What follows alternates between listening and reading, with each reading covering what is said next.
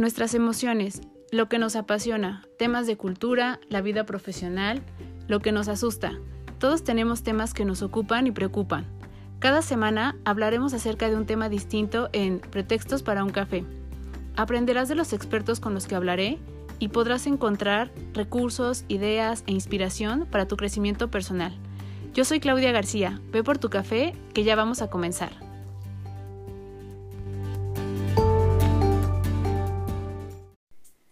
Hola a todos, bienvenidos a un episodio más de Pretextos para un café.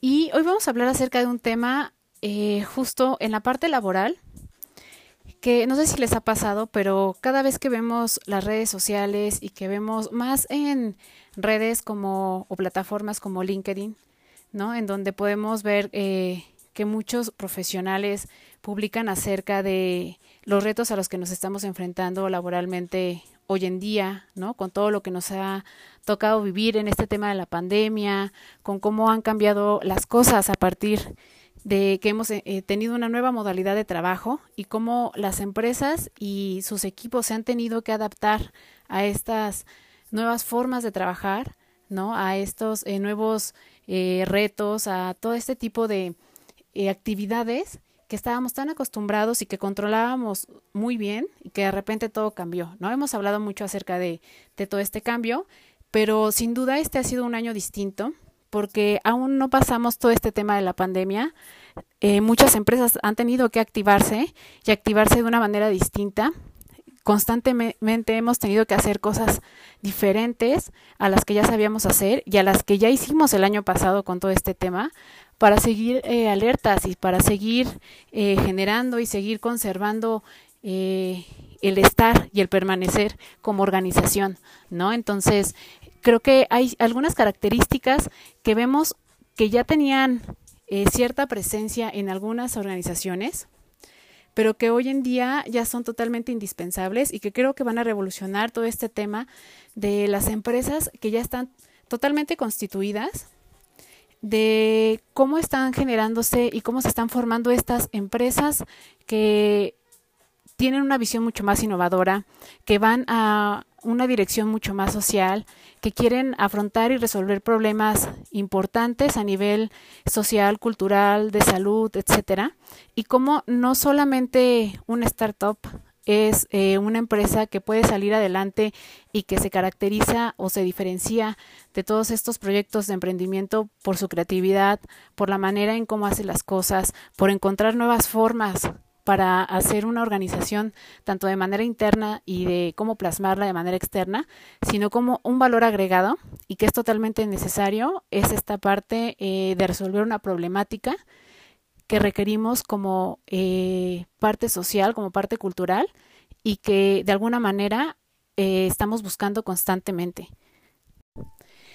Hablaremos entonces de lo que es un emprendimiento social, cómo se diferencia un emprendimiento social de cualquier otro emprendimiento en general ¿Qué características busca un emprendimiento social eh, en cuanto a, sus colaboradores, a su equipo de trabajo? Que si bien siempre se necesitan de características técnicas, de información y de formación necesaria para que la organización funcione, pero se necesitan también de ciertas cualidades que son ya innatas en nosotros. Y con innato quiero decir que no vamos a gestionarlas y que no vamos a tratar de que el colaborador las ponga en práctica y le vamos a enseñar cómo hacerlo. Buscamos que ya esta manera de conducirse la tengan en su día a día, que esta manera de resolver un problema, de gestionar un equipo de trabajo, de relacionarse con los demás, sea una manera auténtica dentro de la personalidad de este colaborador, de este integrante del equipo, y cómo esto en suma eh, con entender la misión y el objetivo de la empresa te lleva hacia un resultado. Cuando tienes un equipo que puede reunir estas características, eh, estás eh, formando no solo una organización, sino estás formando un equipo de trabajo totalmente dirigido a un valor totalmente aprendido, y con aprendido no quiere decir de aprendizaje, sino con H, de que lo adhieres a ti, y que no puede dar eh, como resultado algo negativo. Yo creo que cuando un equipo sabe hacia dónde ir y cuando un equipo sabe exactamente lo que quiere y lo que espera en un resultado, van todos detrás de este trabajando en equipo. Ya hablábamos el episodio anterior acerca del reconocimiento, que aprender a ganar es también reconocer a los demás y creo que eh, esto en suma justo con identificar y creer en un emprendimiento social ayuda muchísimo. Entonces, primero comencemos hablando acerca de lo que es un, emprendimiento perdón, social.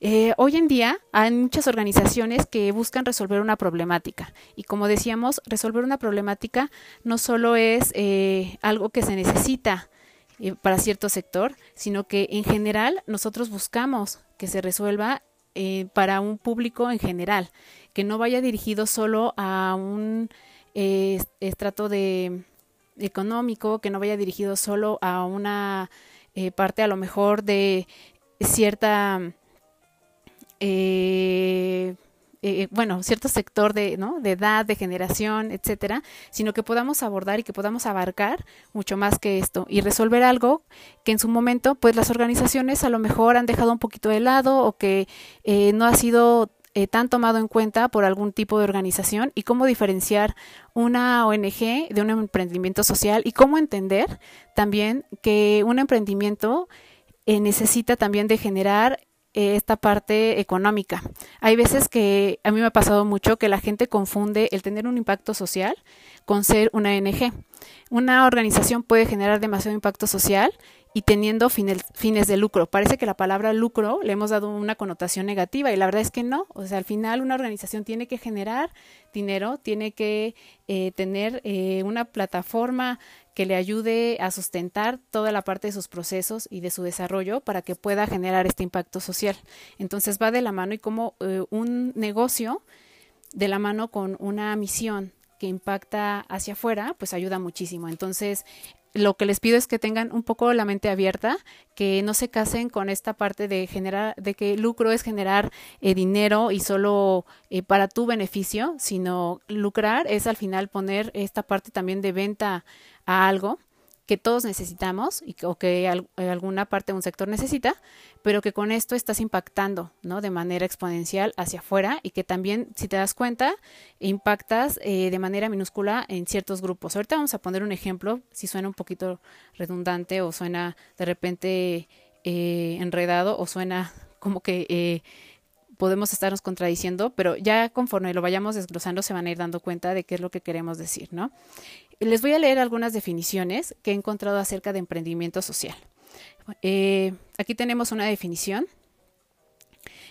que dice, el emprendimiento social es el proceso mediante el cual los ciudadanos construyen o transforman instituciones o sistemas para resolver problemas sociales. Implica la creación de nuevos equipos y recursos que mejoren la capacidad de la sociedad para abordar problemas y así maximizar el impacto social a través de la sustentabilidad y la sostenibilidad. Entonces, aquí hablábamos acerca de lucro, ¿no? Hay que hacer que este proyecto sea sostenible y cómo hay que hacer eh, esta parte de donde al final estás vendiendo y estás generando un ingreso para que puedas sustentar tu misión, ¿no? Eh, por acá hay otra otra definición, esta es de David Bornstein y dice, un emprendedor social es una persona que tiene una idea poderosa para provocar un cambio social positivo y a su vez creatividad, habilidades, determinación y empuje para transformar. Los emprendedores sociales combinan comprensión, oportunismo, optimismo e ingenio de emprendedores de negocios, pero se dedican a perseguir cambio social o utilidad social en lugar de utilidad financiera. Entonces, creo que al final, ¿no? Podemos encontrar varias eh, definiciones, pero en conjunto lo que estamos haciendo es eh, que este emprendimiento social o la persona que está pensando en hacer un emprendimiento social, los líderes de estos emprendimientos sociales son personas que buscan resolver problemas sociales o ambientales que son los más apremiantes o que en este momento se necesita eh, de una manera mucho más oportuna y de una manera, tratan de resolver esto de una manera innovadora y con un enfoque de alto impacto sistémico, ¿no? Entonces, creo que eh, esta personalidad que inyectan los líderes a este tipo de emprendimientos puede ser variada, ¿no? Eh, puede ser desde la parte muy creativa, desde la parte de generando métodos eh, totalmente distintos, pueden ser siendo disruptivos, puede ser siendo a lo mejor demasiado em, empáticos, dependiendo del tipo de emprendimiento y también dependiendo de las características del líder. Pero yo creo que estas personas en, lo que tienen en común es que quieren hacer las cosas de manera distinta. Quieren eh, ser personas que rompan con un esquema, y el romper con un esquema y sobresalir tampoco está mal. De repente está mal ver a alguien que quiera pasar un poco a la historia, ¿no? Con estos proyectos que eh, resuelvan un problema y que hayan sido resueltos de una manera totalmente distinta, que proyecten y que inspiren. Y ver la parte de aspiración de las otras personas a veces nos genera un poquito como de, de ay, no está mal, ¿no? O de eh, negatividad hacia ellos. Yo creo que no. Se necesita tener estas características para atreverte a hacer algo. Cuando no tienes esta parte de seguridad, difícilmente vas a poder romper con las barreras con las que te vas a encontrar. Y si algo se encuentran estos líderes de este tipo de emprendimientos, son con justo barreras, no solo en la parte de los procesos que están llevando y de cómo quieren hacer las cosas y que afuera se cierren puertas, sino con justo esta parte de la crítica. La parte de la crítica eh, en su mismo entorno y en el mismo eh, grupo en el que podría tener más aceptación, que pueda ser el mismo ramo de tu emprendimiento. Y eh, también lo viven mucho con su mismo equipo de trabajo, ¿no? Suelen eh, ser a lo mejor líderes que pueden ser criticados porque justo tienen estas características que de repente parecieran egocéntricas o parecieran demasiado ambiciosas, pero se necesita tener mucha ambición y mucha valentía para querer hacer esto. Yo creo que cuando tienes esta parte de eh, seguridad, de valentía y de querer atreverte a darte resbalones y a rasparte y a llevarte algunos golpecitos en el camino, pero al final levantarte, que todos vean que te levantaste con algo que pudiste entregar hacia los demás, tiene un mérito importante de reconocerse. Entonces, eh, pues bueno, estas algunas características ¿no? de que es un emprendimiento social y de eh, las características un poquito de los líderes. Ahorita vamos a dar un poquito de mayor detalle. Entonces, ¿cuál es, como decíamos, la diferencia entre ser filántropos y tener una empresa?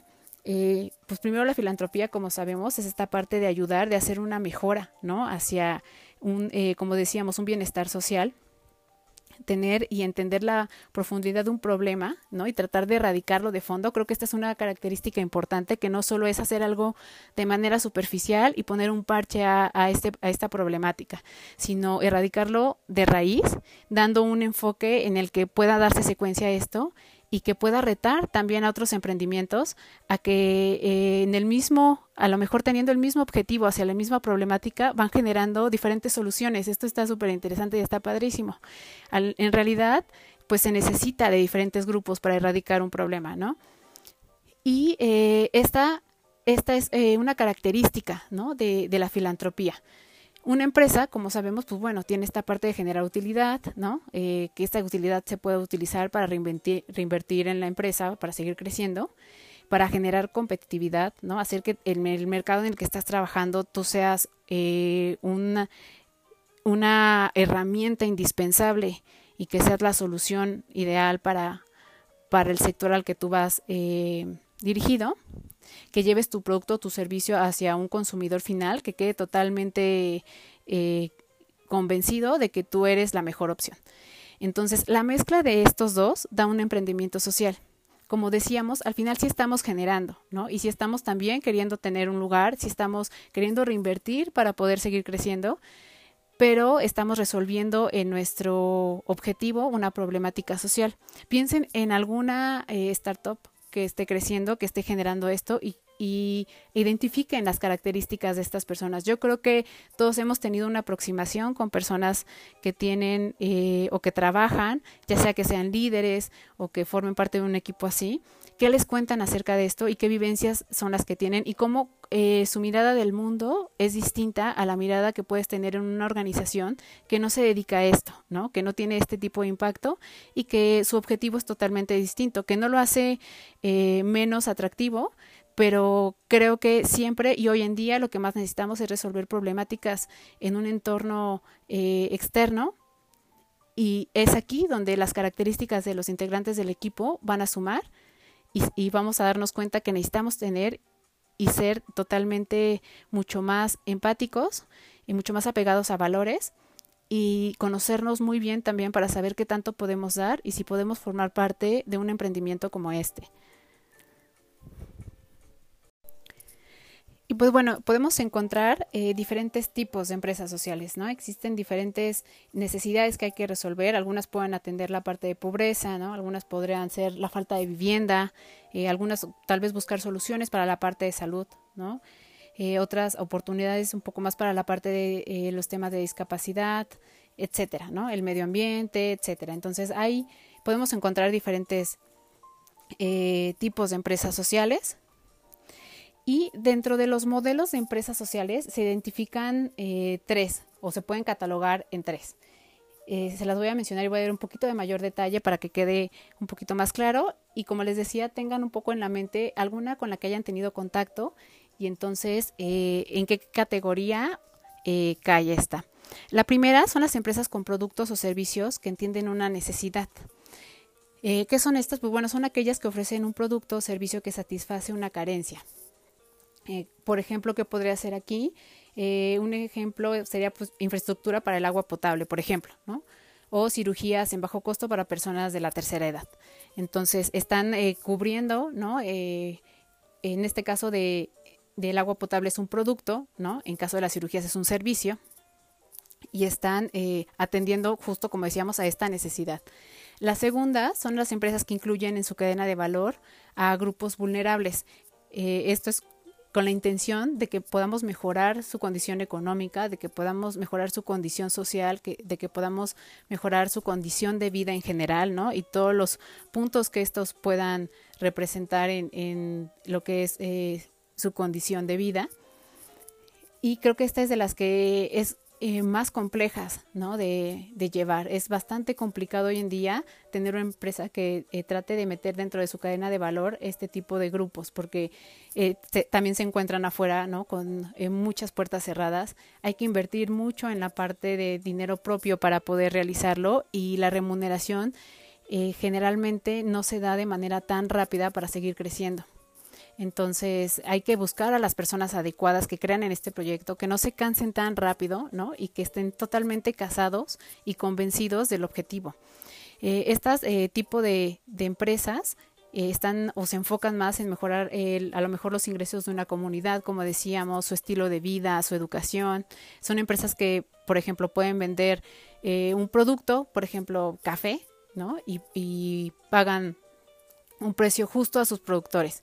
Eh, por ejemplo, yo conocí a una chica que hacía mezcal, no sé si todavía lo hace, es mezcal Genda, y entonces ella lo que hacía era eh, generaba su el mezcal, tenía su marca y hacía su marketing y estaba súper padre, pero le daba trabajo a mujeres de Oaxaca y en exclusivo era a mujeres. Entonces este café estaba, perdón, este mezcal estaba hecho por manos de mujeres a quienes primero enseñaban a cuál era la técnica Después tenían que eh, lidiar un poco con el eh, con estas trabas eh, sociales y culturales de que en sus familias no querían que ellas trabajaran.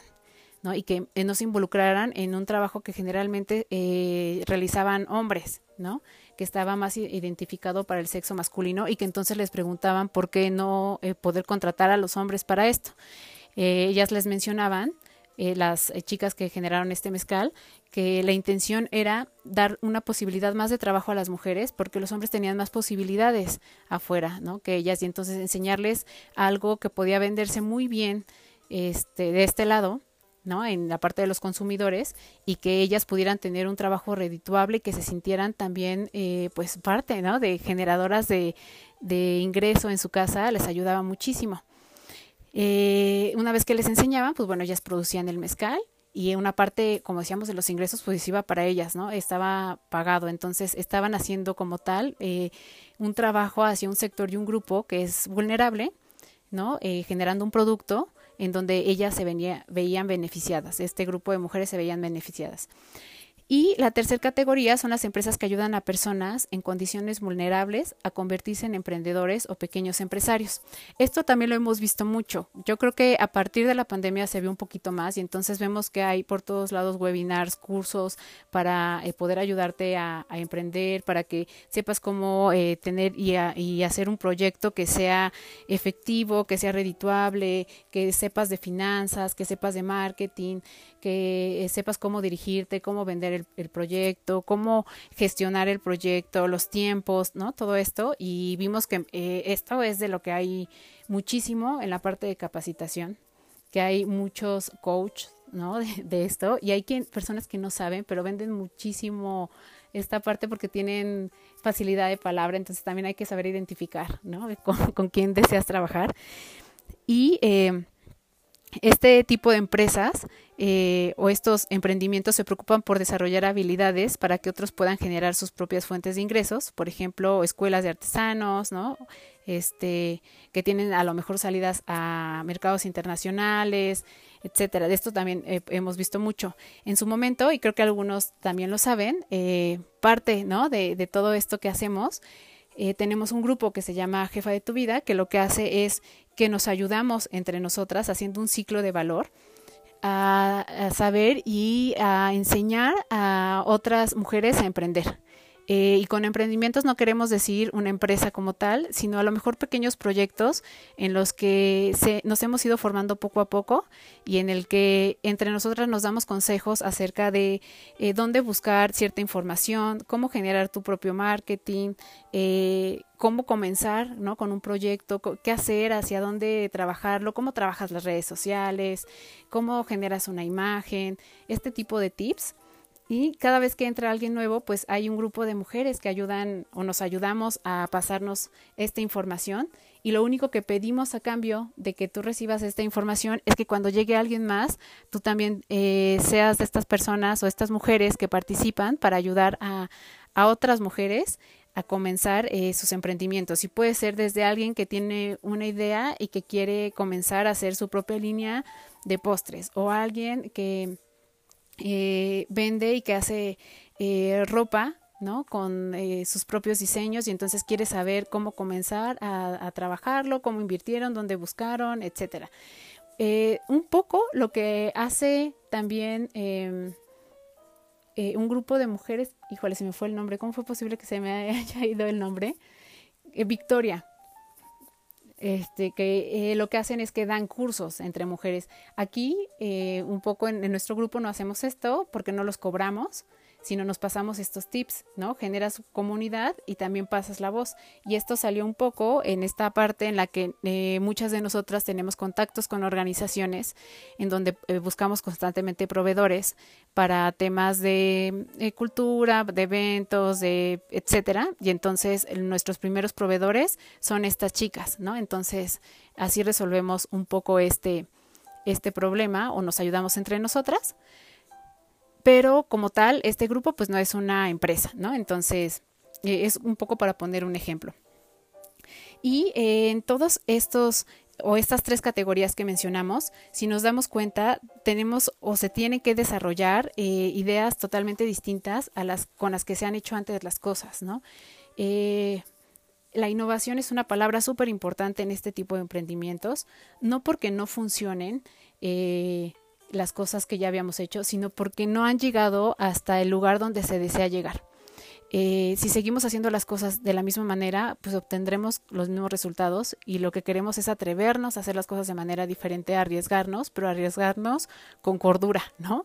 Este, con esta cordura que te deja ver que eh, por qué lo estás haciendo, cuál es el objetivo y que en caso de que no salgan bien las cosas, esta misma cordura, cordura, perdón, te deja también reivindicar y te deja también volver a decidir eh, ahora por dónde quieres retomar, ¿no? Una de las características que podemos ver en este tipo de organizaciones o equipos de trabajo es que son equipos que constantemente están retándose unos a otros, ¿no? Y con retándose unos a otros es en una necesidad que pueda tener alguna de las áreas eh, y en este trabajo en equipo pues pone también un poco en aprietos a otro equipo porque tienen que llegar a un objetivo. Entonces, este tipo de retos satisface totalmente las necesidades que puedan tener como organización. ¿Por qué? Porque están haciendo que constantemente estén buscando nuevas formas para trabajar, ¿no? Eh, no sé si a ustedes les ha tocado, pero cuando de repente un, dentro de tu misma empresa tienes un área, una problemática, tienes que ser eh, parte de esta solución, brindando las eh, mejores, a lo mejor prácticas que tú ya conoces, pero también tratando de hacerlo de una manera que para ti y para la organización y para el equipo sea algo que se de manera funcional y que dé este plus en el que el resultado va a ser el mejor, mejor que el anterior, ¿no? Siempre tiene que ser mejor que el anterior. Y este tipo de empresas o de organizaciones, esto es lo que busca, una mejora continua que esté muy apegada a la parte de crecimiento y muy apegada a la parte del desarrollo del objetivo hacia el cual se están encaminando. Otro tema que es importante también mencionar, ¿cuál es la diferencia entre una empresa socialmente responsable y una empresa social? Eh, podrían parecerse, ¿no? Eh, y, podría decirse, pues bueno, no, no hace falta tampoco hacer la diferencia, pero yo creo que sí, sí es importante hacer una distinción de las empresas sociales y de esta parte de una empresa socialmente responsable.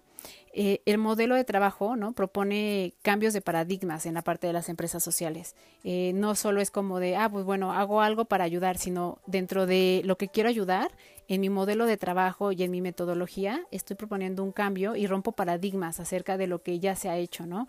Entiendo la estructura de cómo quiero llegar a ellos, ¿no? Y cómo se ha hecho hasta hace o hasta el día de hoy.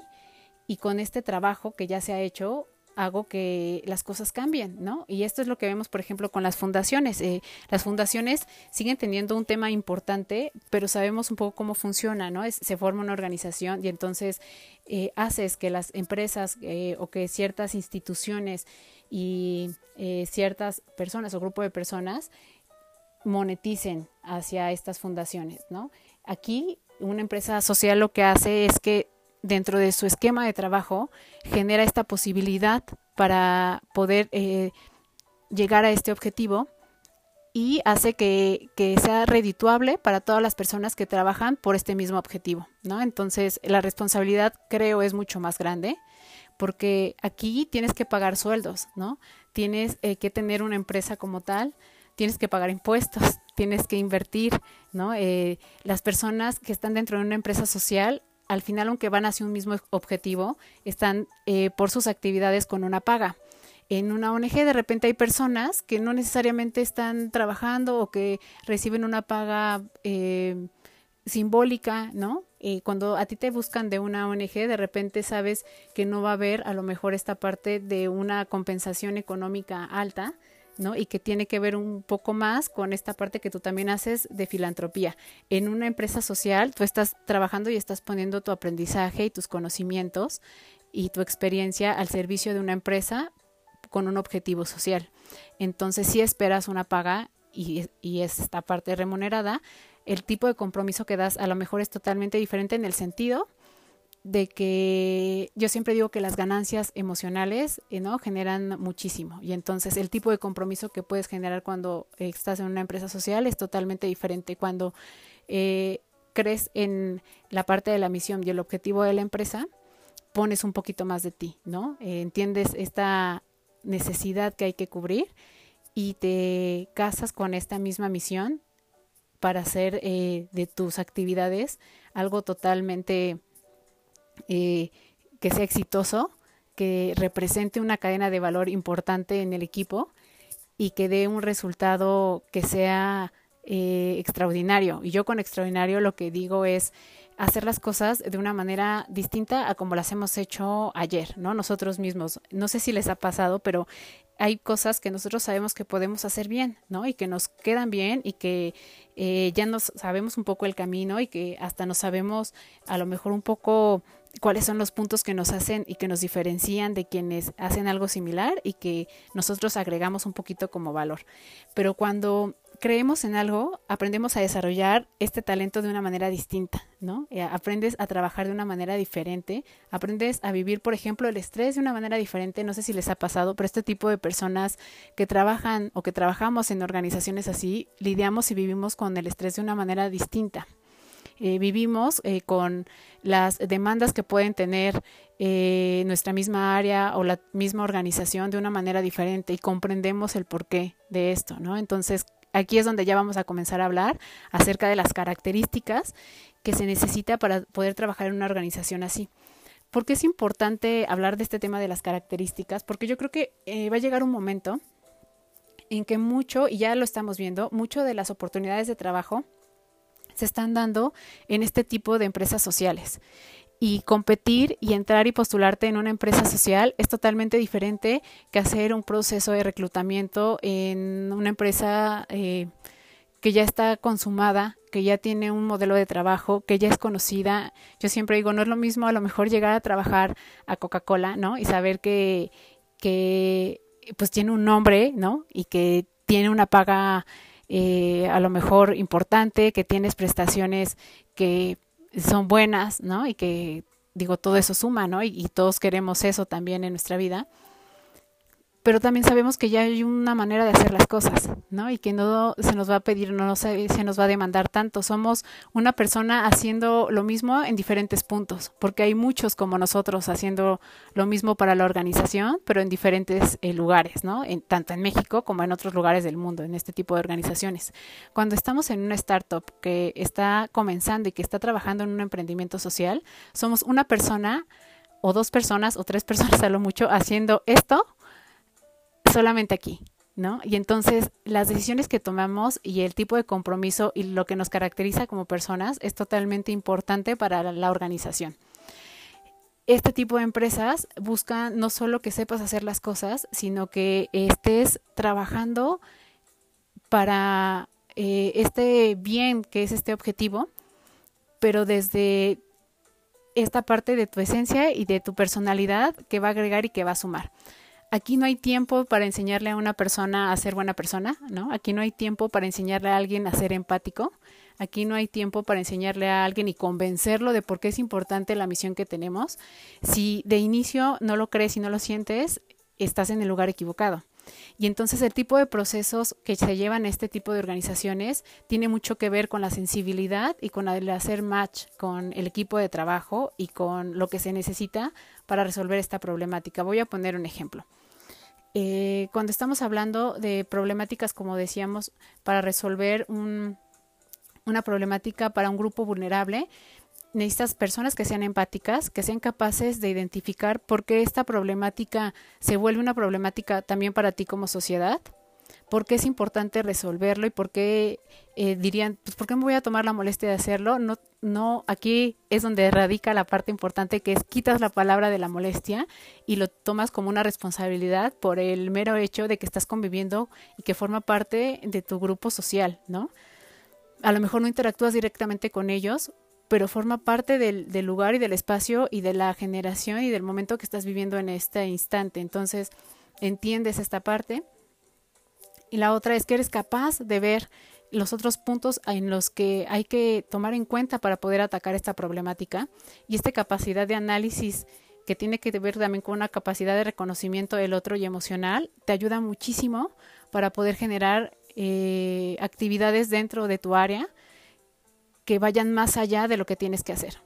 ¿No? ¿Cómo puedes hacer que esto que tú sabes hacer, voy a poner mi ejemplo, recursos humanos, que tenemos que hacer lo, lo que conocemos y ya sabemos, pueda ir más allá y que se encargue de cubrir todos estos puntos que necesitamos que se cubran, ¿no? Y que impactan más allá de esto. Cuando hablamos, por ejemplo, de discapacidad, no solo es centrarnos en la parte de las personas, sino cómo esto también impacta a sus familias, ¿no? Cómo impacta al núcleo, este, no solo inmediato, ¿no? Sino también en la parte de, de las personas con las que eh, tiene a su alrededor y con esto también digo en su vivienda, etcétera. Entonces, cuando eres capaz de poder identificar todo este tipo de cosas, eres capaz de poner en práctica tus habilidades de mejor manera. Y lo que buscan las empresas con un emprendimiento social es que este tipo de características tú las tengas ya en tu manera o en tu eh, modelo de pensamiento, que forme parte de tus valores y que forme parte de tu eh, conjunto de creencias, ¿no? Que tú vivas así en tu día a día y que seas capaz de identificar también cuando eh, algún punto no estás abarcando, esta parte de ser resiliente te ayuda muchísimo. Yo siempre digo que una persona que no es buena persona no no es buena persona en el trabajo y no es buena persona en la vida real, ¿no? Entonces, cuando te encuentras con personas que en la vida real hacen cierto tipo de actividades que dejan un poco que pensar, aunque tú creas que se va a conducir de una buena manera en la organización, seguramente también eh, tenderá a transgredir estas normas, ¿no? Y tenderá a a ser a lo mejor una persona que pueda pasar arriba de los demás, etcétera. Entonces, es por esto que es importante conocer para estas empresas el medio en el que se desenvuelve, ¿no? Qué cosas les gustan, eh, cuáles son sus valores, qué cosas eh, los motivan, ¿no? Cuáles fueron a lo mejor situaciones en las que tuviste que enfrentarte a algo distinto y poner en práctica algunas habilidades tuyas y entonces cómo lo hiciste, cómo lo resolviste. Y no tiene que ser necesariamente en la parte profesional, sino en la vida.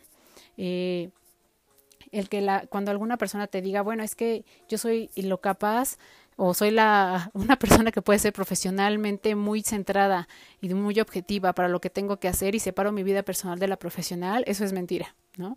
Eh, nosotros somos un núcleo que sí tenemos diferentes áreas en las que nos estamos moviendo, pero en las que estamos, como tal, somos una persona, ¿no? Y respondemos a todas las cosas de la misma manera en la que responderíamos si solo estuviéramos en una reunión, si estuviéramos platicando con compañeros de trabajo o estuviéramos en nuestra familia yo creo que ante situaciones que son importantes, nuestra respuesta nos deja ver quiénes somos realmente, ¿no? Ante situaciones de mucho estrés, de mucha tristeza, ¿no? De mucho coraje, toda la parte de los extremos nos deja ver cómo es la persona, qué, qué es lo que pone de ella y antepone y cómo actúa, ¿no? Entonces, esto es súper importante, cuáles son sus valores y cómo reacciona con las personas que tiene a su alrededor.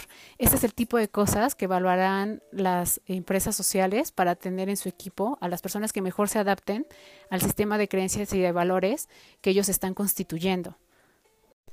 Y yo creo que esta es una perfecta oportunidad para identificar quiénes somos, ¿no? Quiénes somos y qué entregamos en cada una de nuestras esferas de nuestra vida qué somos capaces de dar, qué somos eh, capaces también de aprender, ¿no? Eh, conocernos, que creo que esa es una parte que nos falta un poco, y comprometernos con aquello que nos va a hacer crecer de manera personal y profesionalmente. De manera personal, y ya no hablando desde el lado de las empresas, yo creo que estar en una organización que te haga crecer de manera humana y que te haga crecer de manera profesional lo tiene todo, ¿no? Y de manera profesional no es que te pongan las herramientas enfrente, que eso a veces lo vemos con los colaboradores que quieren que te den cursos o cosas así. el mismo ritmo y las mismas eh, eh, retos a los que te vas a enfrentar son una oportunidad de crecimiento y creo que aquí es donde nos podemos diferenciar eres de las personas que crees que la parte del crecimiento es, ah, me van a enseñar y me van a dar un manual o me van a dar la posibilidad de tomar un curso o eh, el crecimiento también viene de la parte económica, también eh, identifica si eres eh, capaz de tomar esta parte de oportunidades cuando se presentan para tener un crecimiento y con crecimiento no me refiero a una posición o al sueldo, sino a esta parte de aprendizaje, ¿no? Si soy capaz de darme cuenta que esto que me están poniendo a hacer va a ser un aprendizaje para mí, para conducirme y para tener una mejor herramienta en esta misma organización el día de hoy o mañana en otra. Em, para conocerme más y para identificar que soy capaz de aprender cierto tipo de cosas que hasta el día de hoy pues, no sabía que podía hacerlas, ¿no? Porque soy capaz de poder em, convivir y compartir con un equipo de personas totalmente distintos en quienes voy a poner mi eh, confianza y quienes van a poner mi confianza en mí. Entonces hay muchos valores que se juegan en este tipo de emprendimientos y es bueno saber con cuáles nosotros contamos siendo muy objetivos y con cuáles no, ¿no? Cuáles son aquellos que nos cuesta mucho trabajo a lo mejor todavía agarrar y que creemos que los tenemos y que los eh, un poco eh, parloteamos cuando nos preguntan, pero cuando estamos en estos momentos importantes de ponerlos a prueba, nos damos cuenta que no, ¿no? Y que estamos aquí atrapaditos como todavía en eso y que hay que trabajarlos. Entonces, no hay mejor cosa que tener esta parte de conciencia de saber que tenemos que trabajar acerca de ello. Otra de las cosas que me parece que es súper importante y que nos da esta oportunidad de hablar de este tema es eh, a qué cosas nos vamos a enfrentar el día de mañana y que tenemos que empezar a trabajar hoy, que es hablamos muchísimo de la innovación. Yo creo que esto tiene que estar todos los días en toda nuestra vida, en cualquier área, en la parte profesional, en la parte personal, eh, hacer creativos eh, para nosotros mismos, ser creativos en la manera en cómo estamos eh, manteniendo un régimen alimenticio, ser creativos en cómo estamos haciendo ejercicio, ser creativos en cómo nos estamos relacionando con nuestra pareja, ser creativos en cómo estamos viviendo la vida, ¿no? Entonces, la creatividad al alcance de todas las actividades que estamos haciendo. La otra es que creo que eh, necesariamente tenemos que ser disruptivos. A mí me encanta una frase que dice que hay que conocer las reglas para poder romperlas. Y esto me encanta. Esta frase es de Pablo Picasso, me parece, y dice, aprende las reglas como un profesional para que puedas romperlas como un artista. Entonces yo creo que esto no solo nos habla de, ser disruptivo y de tener a lo mejor un poco de rebeldía y de valentía, no, sino también de conocer, ¿no? Está hablando acerca de, ¿sabes cómo se hacían las cosas antes? Ok, hazlas de manera distinta, ¿no? No solo lo hagas, como decíamos, de una manera sin conciencia, sino porque estás siendo capaz de aprender con esto y estás eh, no perdiendo tu objetivo, eh, tu punto de vista que, que, puedas tener al inicio y el que puedas tener al, al final. Creo que esto es importantísimo. Entonces, es necesario ser, como decíamos, disruptivo, es necesario conocer y atreverte a hacer las cosas. La otra es siempre hacer que sea posible ir por más. Y esto no solo es una característica de los líderes de esta este tipo de empresas, sino también de cualquier integrante del equipo eh, en la cadena que suma valor, ¿no? Lo que hoy hacíamos tiene que ser en algún momento algo que, que ya sea bastante aprendido y que entonces mañana vayamos por un poco más, ¿no? Mañana lo haremos de una mejor manera, mañana lo haremos en menos tiempo, mañana tendré otra herramienta para hacerlo eh, de una manera distinta. Mañana voy a evaluar cómo puedo hacer que este punto en el que no quede tan conforme, aunque pareciera que para lo externo y para los demás sí, yo todavía lo puedo mejorar, ¿no? ¿Qué tengo que aprender? ¿Qué otras cosas tengo que escuchar? ¿O a quién más tengo que eh, pedir la información? Yo creo que la parte del trabajo en equipo aquí es indispensable y un poco lo que hablábamos en el episodio anterior. Reconocer el saber que tienen los demás ayuda muchísimo, ¿no? Entonces, acércate a las personas que saben y que te pueden orientar y entiende que no puedes saberlo todo en la vida ni puedes ser experto en todo en la vida.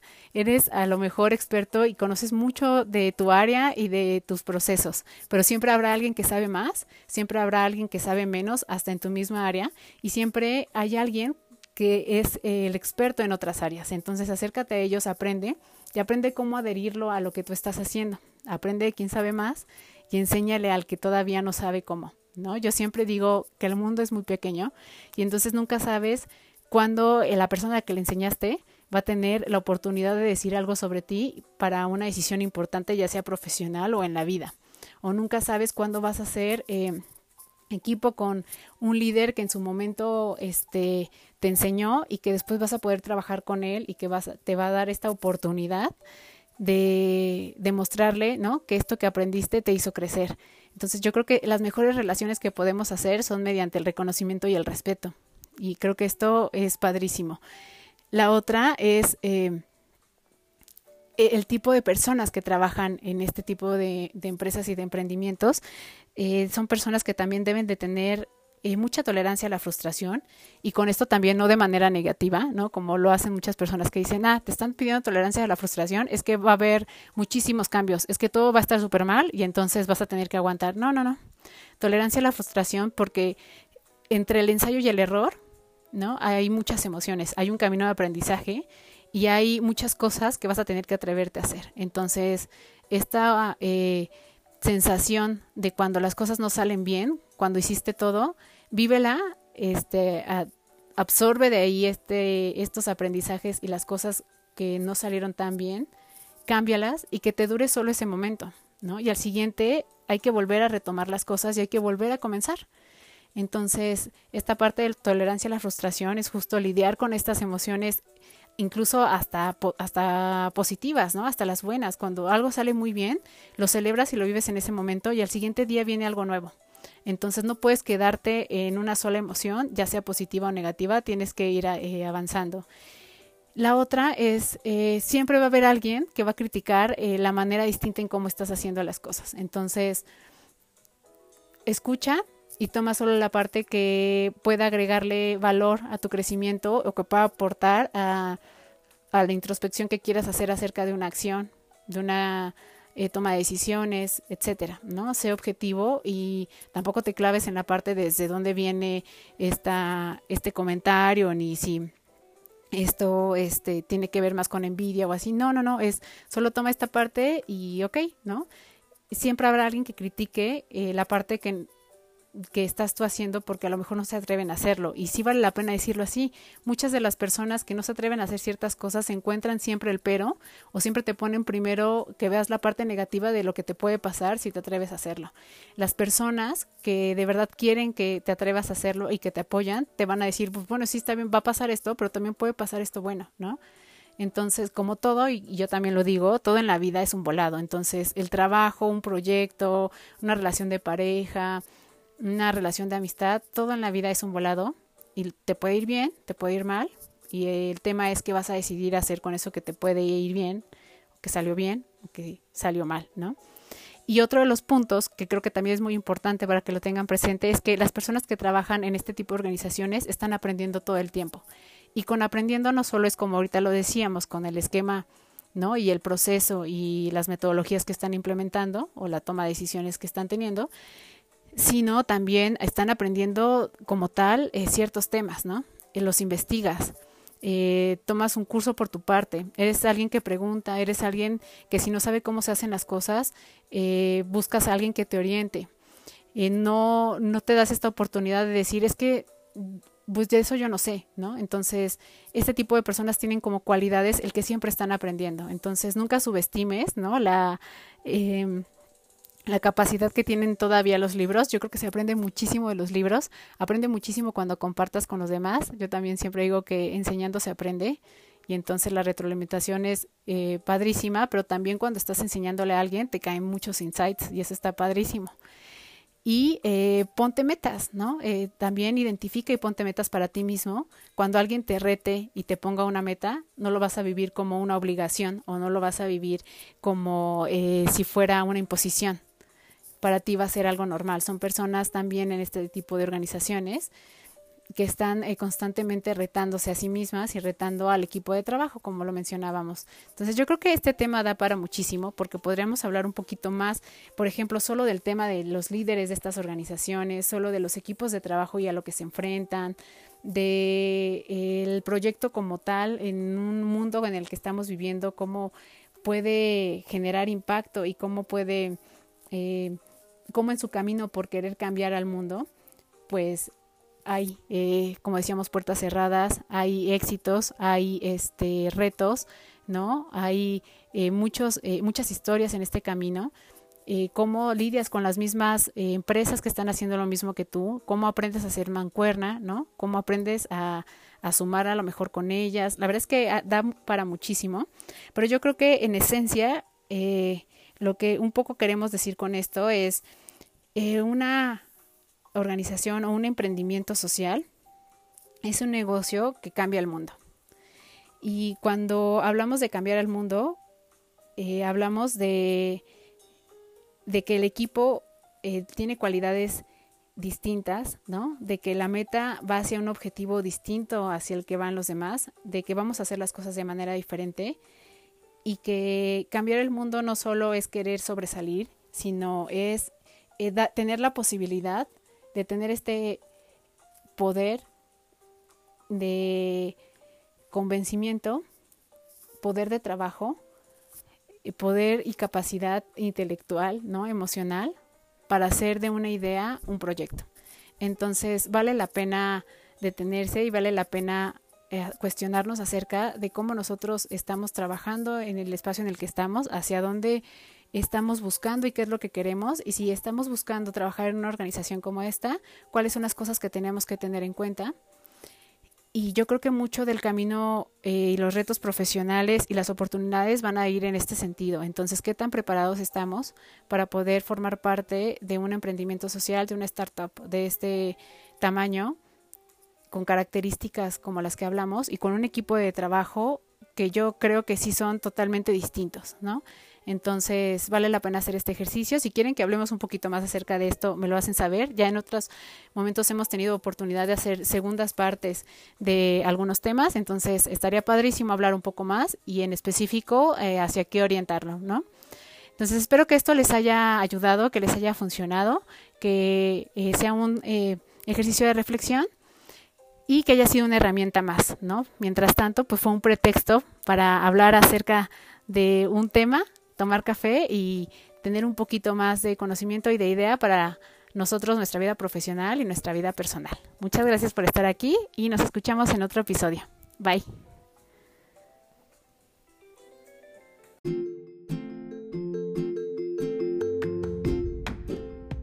Muchas gracias por estar aquí. Nos escuchamos en el próximo episodio con un pretexto más para hablar de otro tema.